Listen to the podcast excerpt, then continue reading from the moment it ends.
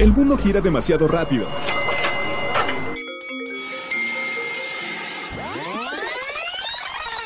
Mejor, tómate un break. La hora del break.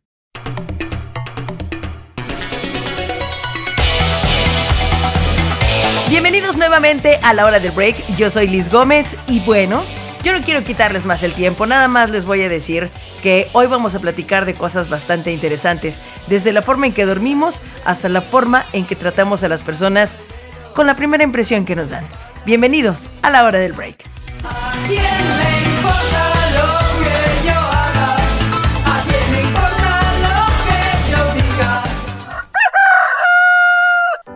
¿Han sentido que se caen cuando duermen?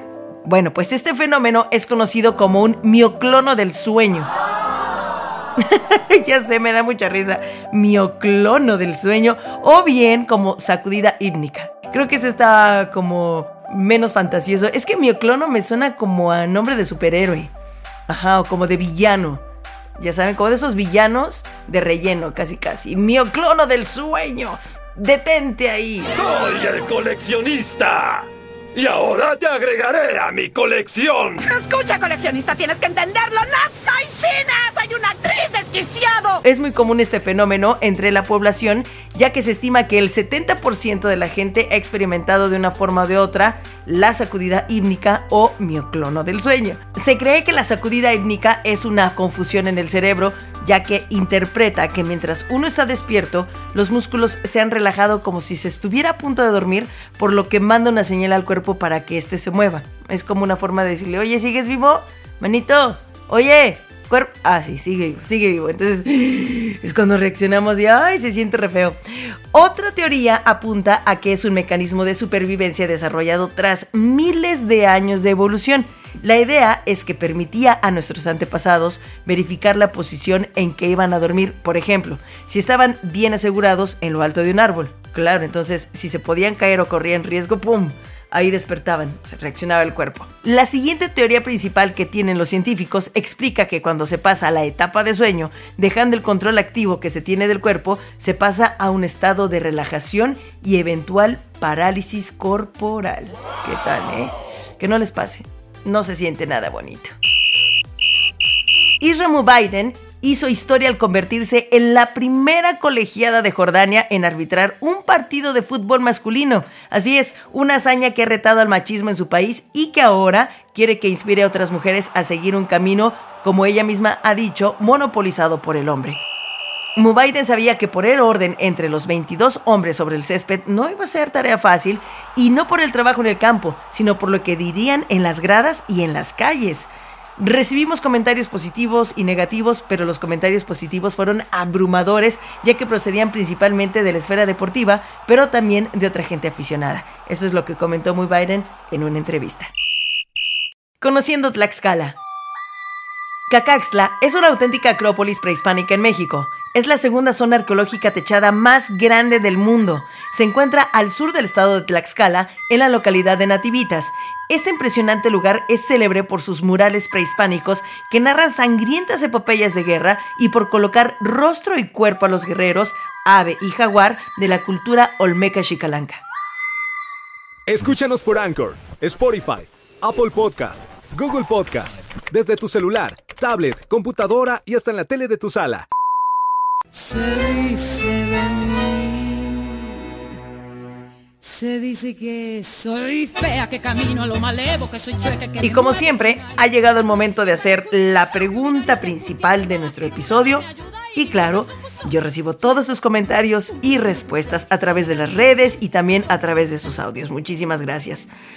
¿Has sentido que te juzgan sin conocerte? Estas son las opciones. Sí, me pasa muy seguido. A veces, la verdad no. Y no me importa si lo hacen. ¿Cómo quedó la encuesta? A través de las redes sociales. Muchas gracias en Twitter, arroba yo soy Liz Gómez. 47.1% dicen que sí, me pasa muy seguido, 20% a veces, 3.5% la verdad no y 29.4% no me importa si lo hacen. Mm, Como dice la canción, ¿a quién le importa lo que yo haga? ¿A quién le importa lo que yo diga? Muy bien, gracias por sus comentarios, me dice por acá José Campos Álvarez. Dicen que soy muy enojón, aunque la verdad soy totalmente genial. Moni, un abrazo para ti, hasta Colombia, gracias por escucharnos y por participar. Siempre me odian aún cuando no me conocen. Algunos se toman la molestia de ver más allá, pero otros no. Miren, y yo puedo decir por Moni que es maravillosa persona. Alguien que ama tanto a los animales, que los cuida, que los rescata, que los protege. No puede ser una mala persona por ningún lado. Gracias, José Alfredo. No me importa si lo hacen. Y sí, me pasa muy seguido, tanto con la familia como en mi trabajo. ¿Cómo crees? Vamos a escuchar algunas de sus respuestas. Hola, soy Pati Corro y sí, sí he sentido que me juzgan sin conocerme. Creo que a todos en algún momento de la vida nos ha pasado y creo que no hay nada como conocer a las personas para saber pues realmente quiénes son, ¿no? Sí, me ha tocado personas que sin conocerme me han juzgado y en la mayoría de las veces pues solamente pregunto o cuestiono qué les hace creer que soy de esa forma. Y también me ha tocado juzgar a personas sin conocerlas y muy a menudo. Creo que soy muy prejuicioso y una vez que conozco a las personas me doy cuenta que son todo lo contrario a lo que yo creía y terminan cayéndome de pelos. Soy Nancy y por supuesto que me han juzgado antes sin conocerme. Normalmente me dicen que soy fresa, que me veo muy payasa, todos los adjetivos eh, similares a esos. Pero ya cuando me conocen bien, saben que soy a todo dar, buenísima onda ya me, me confiesan que al principio sí, sí llegaron a pensar eso. Pero por supuesto, digo, es parte del ser humano, creo, el, el que te juzguen así a primera vista.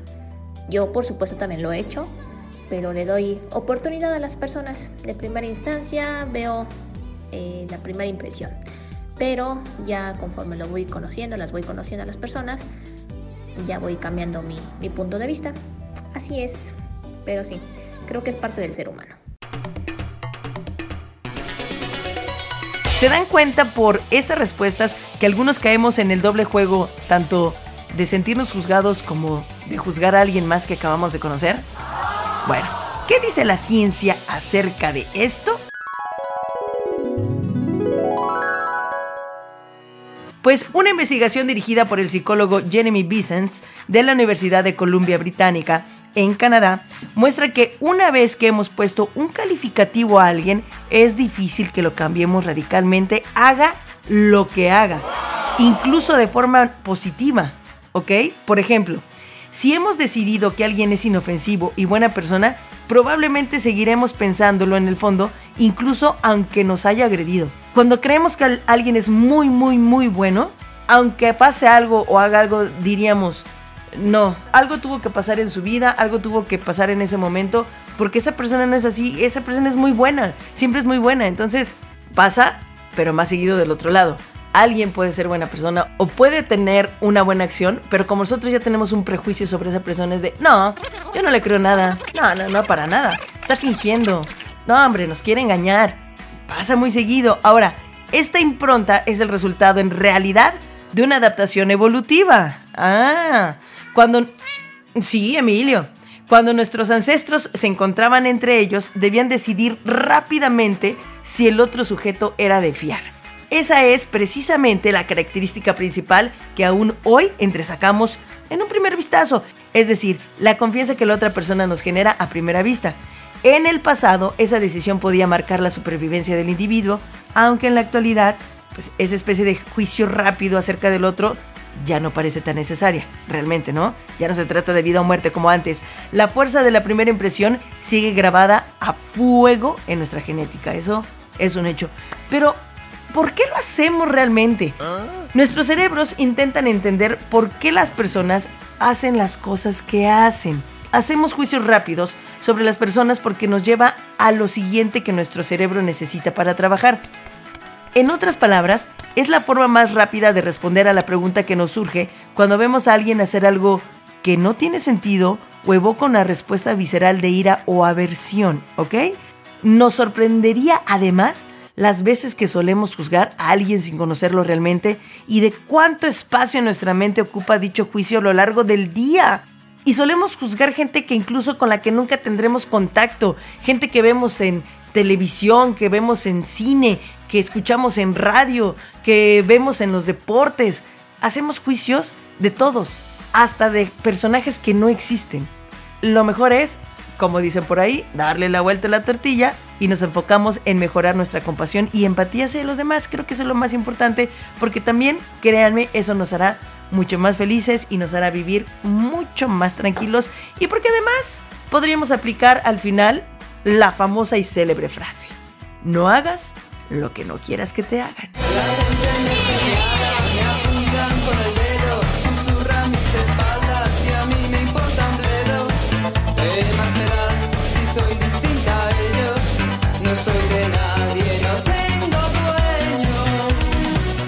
Sigue a La Zarza en sus redes sociales, Facebook e Instagram. Pastelerías La Zarza. Hay momentos en los que nos gusta compartir, definitivamente, y hay otros momentos que los queremos solo para nosotros. O queremos algo que ya esté a la mano. Para eso, queremos recomendarte el delicioso sabor de los pies tamaño individual de pastelerías La Zarza. Tienen pie de limón, pie de queso y el tradicional pie de queso con zarzamora. Que, qué delicia. Ideales para cumplir tu antojo. Siempre hay una sucursal de Pastelerías La Zarza cerca de ti. Búscala en Puebla, Tlaxcala, Morelos, Hidalgo, Veracruz y Ciudad de México.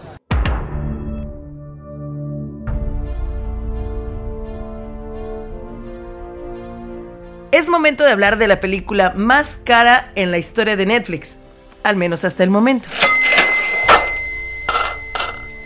200 millones de dólares costó Red Notice o Alerta Roja como se conoce en español. La nueva película de Netflix que junta ni más ni menos que a Gal Gadot, Ryan Reynolds y La Roca, Dwayne Johnson. Muchos críticos, la verdad es que le están calificando bastante bien. Algunos critican, pues como siempre, las actuaciones tanto de Reynolds como de La Roca, como de Gal Gadot, que si no tienen la química suficiente, otros alaban precisamente que tienen muy buena química. Tres actores que ya estamos acostumbrados a verlos en películas de acción, la verdad. Así que, pues difícilmente nos van a mostrar algo diferente. La película va sobre un aviso rojo precisamente emitido por Interpol, que es una alerta global para cazar y capturar a los más buscados del mundo, ¿ok? Pero Dwayne Johnson interpreta a un perfilador del FBI y va detrás de dos criminales, Ryan Reynolds y Gal Gadot. De repente, él se tiene que aliar o siente la necesidad de aliarse con Ryan Reynolds para atrapar al alfil. Que bueno, Ustedes van a descubrir de qué se trata todo eso. Y les adelanto de una vez que si son fans de Ed Sheeran, entonces no se pueden perder esta película. Red Notice o Alerta Roja, lo nuevo de Netflix, que además ya se convirtió en la película número uno hasta el momento. ¿Ok? Vaya. Tienen que desquitar los 200 millones de dólares que costó. Y creo que vale mucho la pena, sobre todo por la fotografía, las locaciones porque sí fueron a diferentes puntos del mundo, también de ahí que, que, cueste tanto una película como esta, porque imagínense mover a todo el equipo o al menos una gran parte de él, y pues los escenarios, los vestuarios, absolutamente todo lo que se está utilizando para la película, creo que vale mucho la pena que se sienten a verla con un buen postre de pastelerías La Zarza y un bote enorme de palomitas. ¡Ay, qué rico! Darse una pausa está bien. Continúa la hora del break. Queremos felicitar a quienes festejarán y celebrarán su santo en este mes, noviembre. Gregorio, Román, Isabel y Carlos, muchísimas felicidades para ustedes y para todos los que tengan algo muy especial que festejar. Nosotros estamos con ustedes. Por cierto, ¿sabían que la primera mención a un cumpleaños aparece en el libro de Génesis? Donde se habla de la celebración del universo del nacimiento del faraón al que servía José aquel que interpretaba los sueños. Ahora, sabemos que lo más probable es que no fue un cumpleaños, sino el aniversario de su coronación o nacimiento como figura divina. Pero desde ahí comienzan a celebrarse los cumpleaños o hacerse al menos las primeras menciones de eso. Mí Yo soy Liz Gómez y les agradezco inmensamente, como siempre y en cada episodio, que me hayan dejado acompañarlos y no se pierdan cada viernes el estreno de un episodio más en la hora del break. Hasta la próxima. Pasteles para compartir, la vida es para convivir. Si lo compartes, te va a gustar más. No decimos adiós, solo hasta la próxima hora del break.